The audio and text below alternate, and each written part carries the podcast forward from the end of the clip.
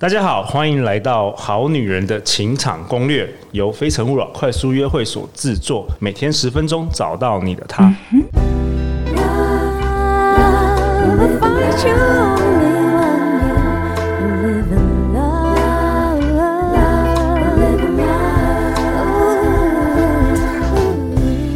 新年快乐！我是你们主持人陆队长。相信爱情，所以让我们在这里相聚，在爱情里成为更好的自己，遇见你的理想型。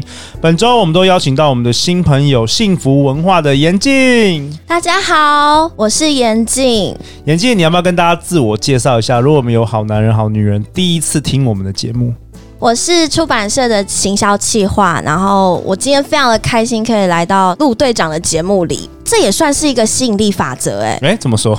因为我过去其实都没有什么公开去曝光什么的。哦，你说你很少上这种大众媒体这种，非常少，都顶多是在作者去上。OK。然后，所以收到陆队长邀请的时候，我还蛮惊讶的。当然，我当然有在就是这本书里面，就是我要实现愿望。它它其实是一本讲吸引力法则非常入门的一本书。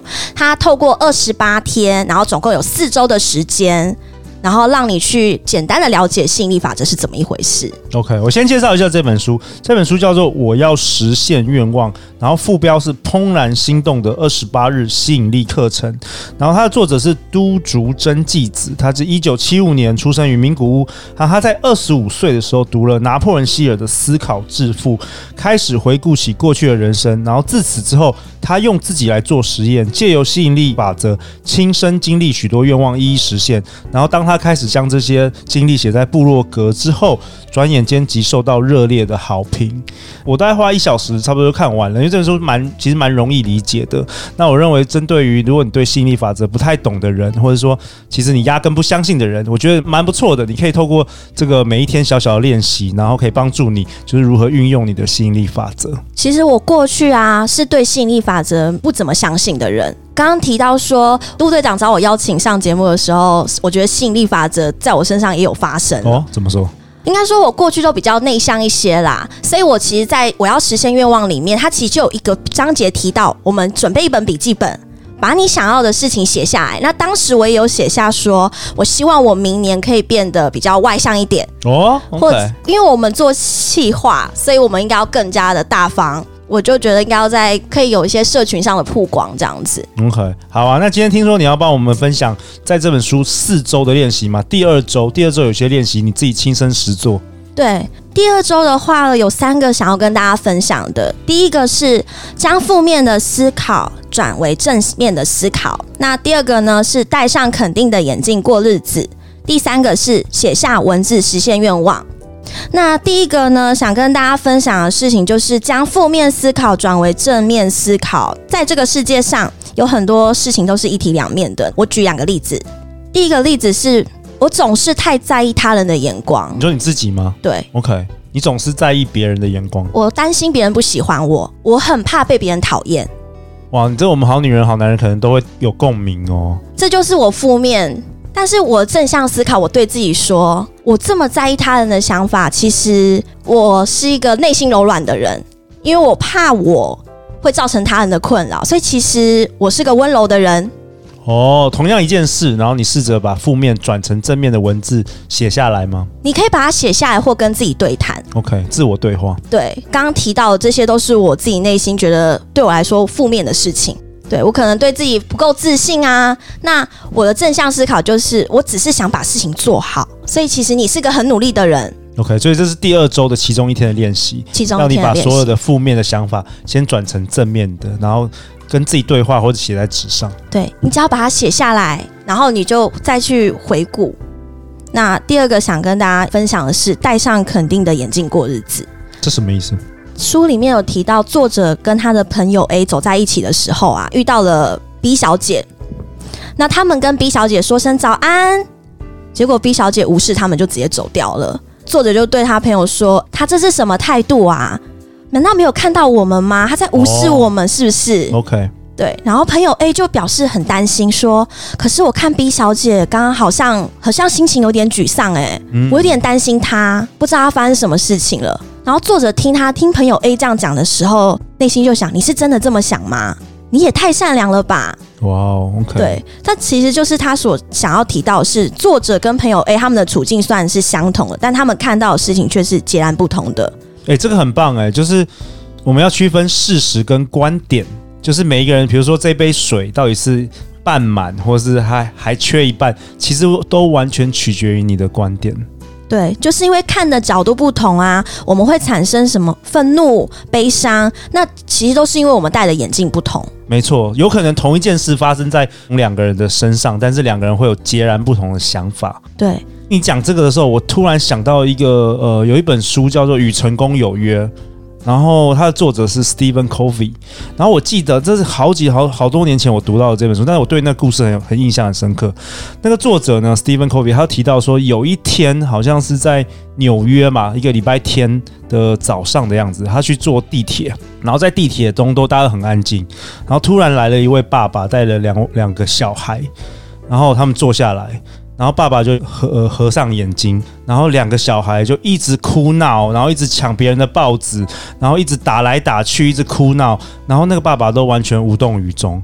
然后那个作者 Steven 他就觉得说，这实在太不可思议吧？怎么有有爸爸是就是不管教自己的小孩，这太夸张了。然后其实他瞬间是觉得说很疑惑，然后也觉得有点匪夷所思，很愤怒这样子。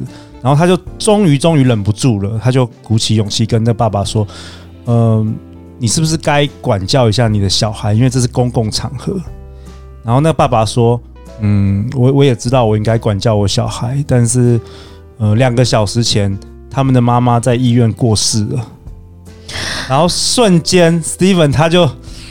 就因为他原本不知道这件事，然后他的观点就是觉得说，哇，这怎么可以？你怎么可以这样子？太夸张的父母了。就他瞬间就是明白了，然后整个，因为他知道这个事实，所以他反而整个他的心情，他完全都改变了。然后甚至还主动跟这位爸爸说，就是啊，有没有什么需要帮忙的？所以我就想到这个故事，跟严静说的这一件事，我觉得蛮蛮有相关的。嗯，所以其实啊，或许对方其实真的没有恶意，只是我们误会了我们的眼镜，我们戴上的眼镜。嗯，对，或许有时候是我们不了解对方发生什么事。对，所以我们应该要戴上肯定的眼镜过日子。这就是这个作者在第二周的时候他给我的蛮大的分享啦。然后在第三个呢，其实就是写下文字的实现愿望，其实就是写一封信。哦，也是第二周的练习。他叫你写一封信，写给谁？呃，这个写信的对象可以是针对你喜欢的人、爱人、朋友、家人，甚至自己都可以。OK，你可以写下自己想要实现的愿望。那你在写愿望的过程里面，因为是写一封信嘛，你就会开始去思考怎么组织实现愿望那个架构起来。什么意思？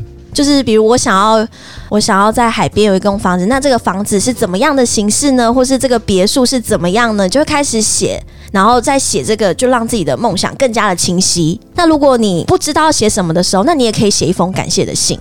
这封感谢信就是写给对方。这封信要不要寄出去都没有关系，但是可以在心里面把它写下来，厘清自己的一些感受，或是对对方的感谢。OK，所以严静，你你是写给自己吗？还是写给？我是写给未来的自己。哦，OK。对，因为过去的我啊，其实是一个蛮自卑、也没有自信的人，然后讲话的时候会非常的紧张、口吃。对，所以我就写下给未来的自己，我希望我可以变成侃侃而谈的人，我不要怯场。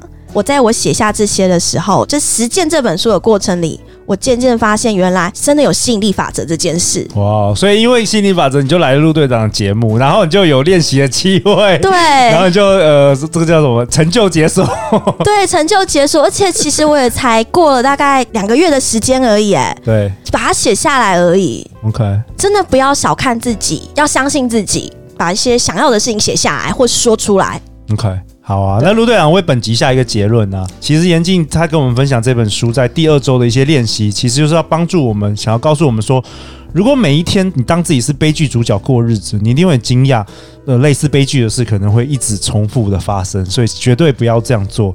你想让愿望加速实现的话，最重要是要和悲剧主角完全相反，彻底变成一个幸运跟快乐的人呢、啊。那本月份我们好女人情场攻略的脸书社团也有抽奖活动、抽书活动，感谢幸福文化，感谢严静，有两本我要实现愿望怦然心动的二十八日吸引力课程的这本书，在这个月会有抽书的活动，大家可以赶快加入我们好女人的脸书社团。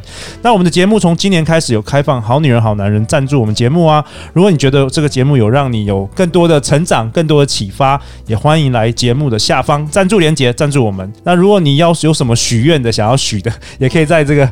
在你赞助的时候，在这个连结一起写下来。那陆队长早上冥想的时候会一起帮你祝福啊。严静，等一下可以过来写一下。我得要写。而且听说你买了那个许愿蜡烛，赶快还没有收到，对不对？对对对，还没收到。我还用了，用了有没有效？再告诉我们好好？没问题，没问题。好啊，那最后最后再次感谢严静，相信爱情就会遇见爱情。好女人情场攻略，再次祝大家新年快乐。我们明天见喽，拜拜，拜拜。